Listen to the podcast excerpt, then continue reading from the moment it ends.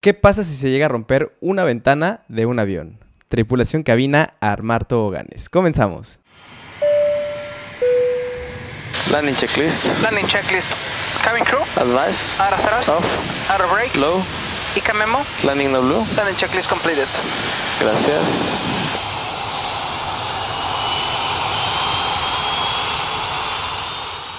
Tripulación cabina, nuevamente sean bienvenidos a este podcast sin escalas. Ya teníamos un rato de no grabar.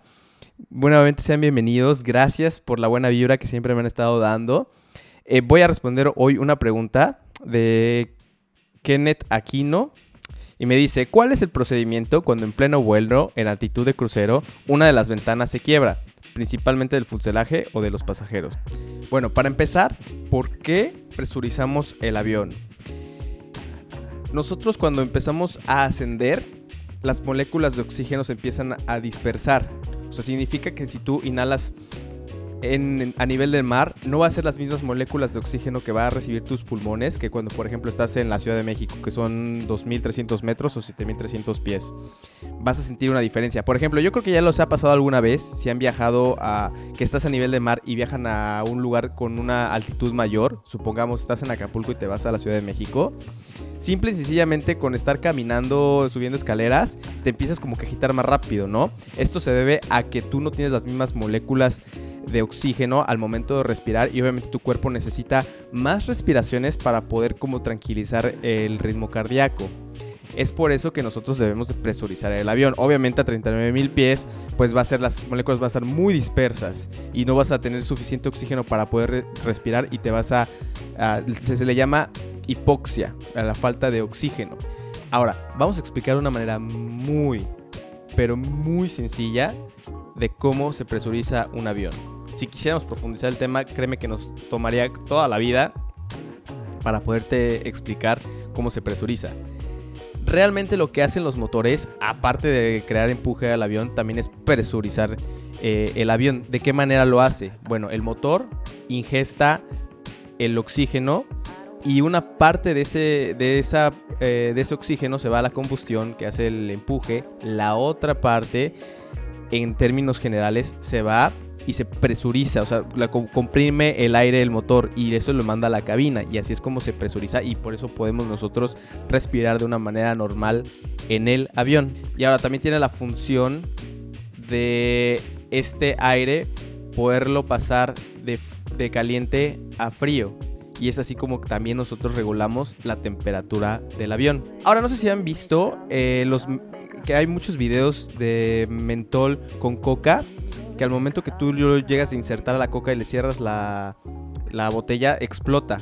Bueno, pasa algo muy similar en el avión si llegamos a poner demasiada presión dentro de la cabina. Este oxígeno va de los motores, pasa a la cabina de pasajeros, pasa al área de cargo y después se va en la parte trasera. O sea, es, está todo el tiempo circulando ese aire, nunca se queda estancado eh, en el avión. Si nosotros cerráramos estos compartimentos y nada más metiéramos puro oxígeno, llegaría un momento que se explotaría. Ahora, nosotros para poder encontrar ese punto medio del, del, que tengamos suficiente oxígeno para respirar, pero que no sea demasiado para, para que explote el avión. Bueno, tenemos una tabla de referencias donde nosotros vamos a estar monitoreando el avión. Ahorita ya la tecnología está muy avanzada. Antes se tenía que hacer manualmente, ahorita ya es casi siempre de manera automática, por lo menos de los aviones más modernos. Eh, el presurizar, nada más tú lo tienes que estar monitoreando que todo esté bien, pero en general el avión lo hace absolutamente solo. Ahora, esta botella eh, con coca, ¿qué pasa si supongamos que nunca se puede abrir la, la botella y está en una manera muy estable, pero está agitada la botella? ¿Qué pasa si tú eh, haces por, digamos, un hoyo? Pues toda la coca que está agitada se va a salir por ese hoyo, ¿no? Pasa absolutamente lo mismo con el oxígeno si llegamos nosotros a romper la ventana de un avión. Es un caso muy extremo y son varias capas las que tiene la ventana. No es que muy fácil que tú puedas romper una capa y se va a salir todo el aire. Son, tienes que pasar varias capas antes de que puedas tú eh, llegar al, al, exterior o viceversa. Y ahora, cuando pasa esto, es cuando vienen las mascarillas de oxígeno. Claro, te lo estoy diciendo de una manera, eh, de la manera extrema, porque también podemos tener, a esto se le llamaría despresurización.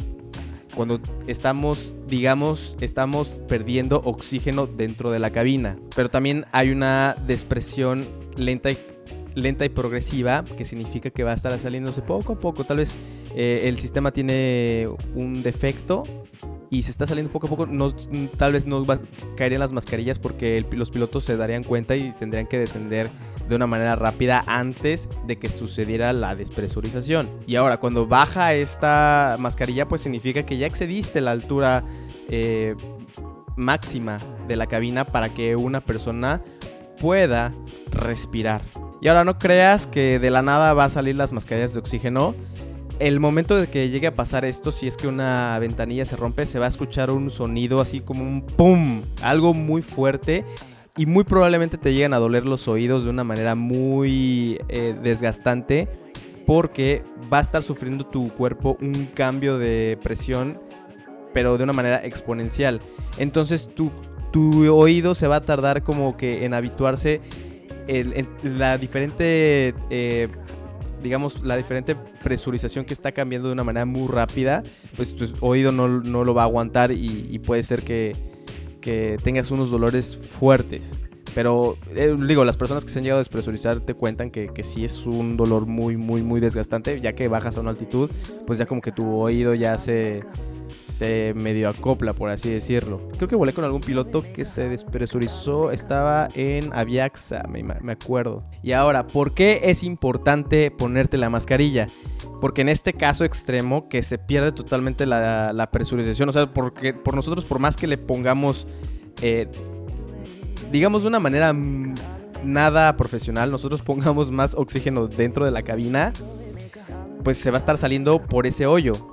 Y, ese hoyo no nos va a permitir controlar nosotros la cabina, porque hay veces que cierras toda, todo el avión, todas las puertas, por así decirlo, todos los orificios que hay para presurizar el, avión. Y ya que tienes la suficiente cabina, pues puedes sacar un poquito de presión, lo a cerrar y así constantemente. Pero con este hoyo, pues no podríamos, simplemente no se podría. Por eso tenemos que ponernos la mascarilla cuando se requiere una presurización, porque si tú no te la pones, eh, es impresionante eh, eh, ver los videos de si estás a 39 mil pies y de repente se te olvida ponerte la mascarilla, el punto de conciencia son 5 segundos o menos. O sea, tienes nada de tiempo para reaccionar. Te digo, en el caso extremo. Entonces, ¿qué pasaría si no te pones la mascarilla? Pues bueno, tú no sentirías eh, la falta de oxígeno, pero tu, tu cuerpo te estaría, se estaría como que entrando en un momento de, no de ilusión, de como que todo está más despacio y como que no puedes agarrar las cosas y de repente te desmayas por la falta que tienes de oxígeno. No te vas a morir, eh, por lo menos inicialmente. Obviamente si pasa un tiempo te vas a... La hipoxia se volvería más severa y pues ya te, te morirías, pero en ese momento solo te desmayarías. Entonces muy importante primero ponerte la mascarilla y después ponérsela a la otra persona o a, o a tu acompañante. Porque si tú primero le pones la mascarilla a tu acompañante y después te la pones tú, probablemente en ese inter ya habrán pasado los 5 o 10 segundos de conciencia y ya estás tú desmayado. Y tal vez es tu bebé o tal vez es eh, un niño menor que no te puede ayudar. Y ahora, cuando pasa esto en la cabina de pilotos, pasa lo mismo. O sea, nosotros el primero que tenemos que hacer es agarrar la mascarilla y, ponerme, y ponerlo. No es en mismas mascarillas que eh, la de los pasajeros. Esta se le llama Quick Release. O sea que inmediatamente tú presionas eh, un botón y la mascarilla va a estar lista para que tú te la pongas. No es de que tengas que jalarla y tengas que ponértela. Va a ser el procedimiento pues más rápido y más sencillo. Ahora lo que nosotros vamos a hacer va a ser un descenso pero hecho la mecha. O sea, directo a, a la altitud de 3.000 metros o 10.000 pies, que es como la, le llamamos la safe altitude, la altitud de, de seguridad. Esta altitud asegura que nosotros vamos a poder respirar de una manera normal. Y por ejemplo, te vas a preguntar, oye Eric, ¿y qué pasa si abajo, justamente abajo de nosotros, hay un avión y nosotros empezamos con este procedimiento? Pues bueno, para este procedimiento que se llama descenso de emergencia, que es cuando te despresurizas, pues se tienen varios protocolos y dependiendo de la zona donde estés, del país donde estés, es el protocolo que se tiene que seguir. Por ejemplo, aquí en China se tiene que desviar 30 grados a la derecha y hacer eh, y volar paralelo a la aerovía en el que estés por 10 kilómetros. Esto te digo, va a variar, esto es un ejemplo. O sea, vas a estarte desviando con el descenso de emergencia y así vas a evitar alguna colisión con otro avión. Y bueno, ya cuando estamos eh, en el ya estamos en la altitud de 10.000 pies, pues se hace un procedimiento, se le habla a, a, bueno, se le pide por favor, de favor a los tripulantes que están atrás, a los sobrecargos o las sobrecargos, que revisen y hagan un chequeo de la cabina y que nos informen que cómo está la situación. Muy probablemente vaya a haber muchos vómitos, mareos, náuseas de los pasajeros. Alguien probablemente se haya roto el tímpano, etcétera, etcétera. O sea, obviamente eh, va a ser muy difícil que tú puedas continuar a tu destino, ¿no? Depende de dónde te toque, pero digamos que te toca justo a la mitad, pues vas a tener que, que lidiar con eso. Y vas a tener que aterrizar y pues que chequen el avión que fue lo que realmente pasó, ¿no? Pero te digo, te voy a repetir, esto es, va a ser algo rarísimo que pase. Lo que puede llegar a pasar es que se rompa tal vez alguna capa, ya sea del exterior o del interior. Ay, bueno, tripulación, si están viendo este video, perdónenme, esta luz que está atrás de mí está dando lata.